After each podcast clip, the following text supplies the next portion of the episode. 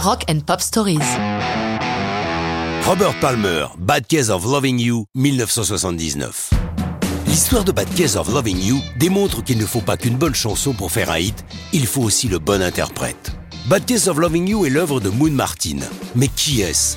John David Martin, plus tard surnommé Moon, Lune, car c'est un mot qu'il utilise beaucoup dans les textes de ses chansons, commence sa carrière dans un groupe de rockabilly de son coin de l'Oklahoma, The Disciples. Devant le peu d'avenir de la formation, il s'exile à Los Angeles où il assure des séances en tant que guitariste pour Del Shannon entre autres. Ses anciens copains de l'Oklahoma viennent le rejoindre. Ils se rebaptisent Southwind et font du country rock. L'expérience tourne court, mais la réputation de Moon grandit. Il travaille avec Graham Barson et Linda Ronstadt. Il est présent sur le troisième album de la jolie californienne et vit chez elle à Topanga Canyon durant quelques temps.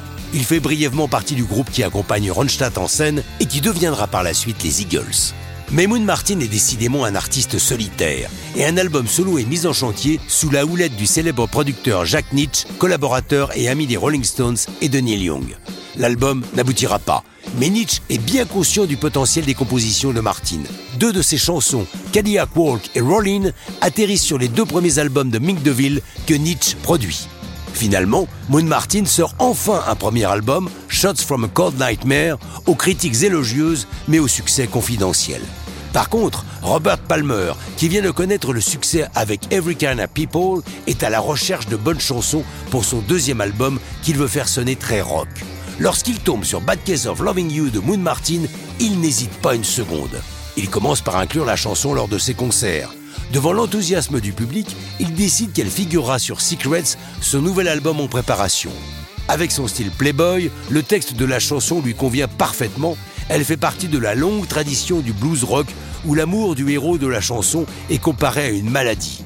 Bad Case of Loving You porte d'ailleurs en sous-titre Doctor Doctor. Le choix de Palmer est le bon. Sorti en juillet 79, la chanson va devenir l'un des plus gros succès singles de sa carrière, le premier à le voir apparaître dans le top 20 américain. Pour Robert Palmer, les années 80 seront florissantes, alignant tube sur tube. Ce ne sera pas le cas pour Moon Martin, pour qui seule la France sera une terre d'élection, l'Hexagone lui réservant le plus gros succès de sa carrière avec Bad News, issu de son album Street Fever. Mais ça, c'est une autre histoire de rock'n'roll.